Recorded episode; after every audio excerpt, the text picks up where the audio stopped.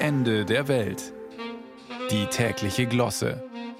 Ein Podcast von Bayern 2. Zum Gruseln ist unsere Welt ja eigentlich das ganze Jahr. Insofern ist es verblüffend, welchen Aufwand manche Leute betreiben, um sich in der Nacht vor Allerheiligen besonders viel Angst einjagen zu lassen.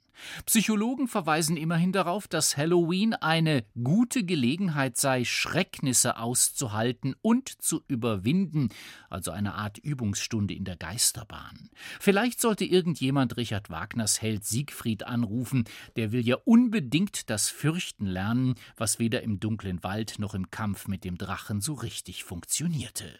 Gebibbert hat er erst, als ihm eine Frau begegnete, allerdings war es nicht Heidi Klum. Die hat für heute ein so gigantisches Kostüm angekündigt, dass dafür ein paar Straßen in Manhattan abgesperrt werden müssten.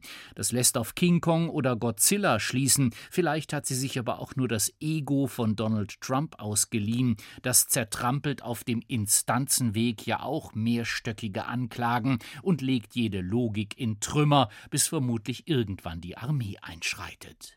Gigantisch ist auf jeden Fall der Rummel, der Halloween vorauseilt. Zootiere werden mit Kürbissen gefüttert. Paris Hilton verkleidet sich als Britney Spears und in Buenos Aires versuchen tausend Leute in Spider-Man-Kostümen ins Guinness-Buch der Rekorde zu kommen. Grusel, wohin man blickt.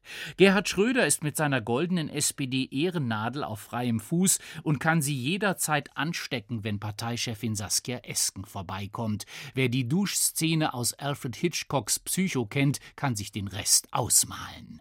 Damit nicht genug. Es geht mal wieder ein Gespenst um in Europa. Es heißt Rosa Luxemburg und sieht aus wie Sarah Wagenknecht, vielleicht auch umgekehrt. Der Legende nach muss sie so lange durch Talkshows spuren, spuken, bis sie eine Partei findet, die sich für sie opfert. Es darf dabei allerdings nichts ans Licht kommen, nicht mal Alice Schwarzer, sonst zerfällt der Sozialismus sofort zu Staub, und zwar nach meiner Kenntnis sofort, unverzüglich, wie es Nosferatu bei seiner berühmten Pressekonferenz ausdrückte. Oder war es Günter Schabowski?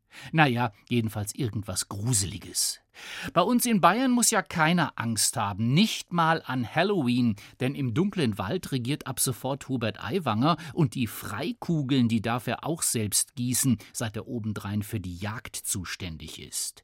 Da bekommt Samiel, der Höllenfürst aus Karl Maria von Webers Freischütz, keinen Huf mehr zwischen die Tür, nicht mal zwischen die Presseerklärungen. Und sogar in der berüchtigten Wolfsschlucht muss niemand mehr zittern, seit Aiwanger dort stark nach Populismus duftende Zitate ausgelegt hat, denen sich freiwillig kein Raubtier nähert, außer vielleicht Falltürspinnen und Gottesanbeterinnen. In Bayern kann es also niemanden mehr gruseln, höchstens vor Bayern, aber das ist dann eher ein Thema für die Sportredaktion. Und jetzt ran an die Albträume, Angstattacken und Nachtmare. Ab morgen ist die Welt nicht mehr spooky, sondern nur noch gruselig.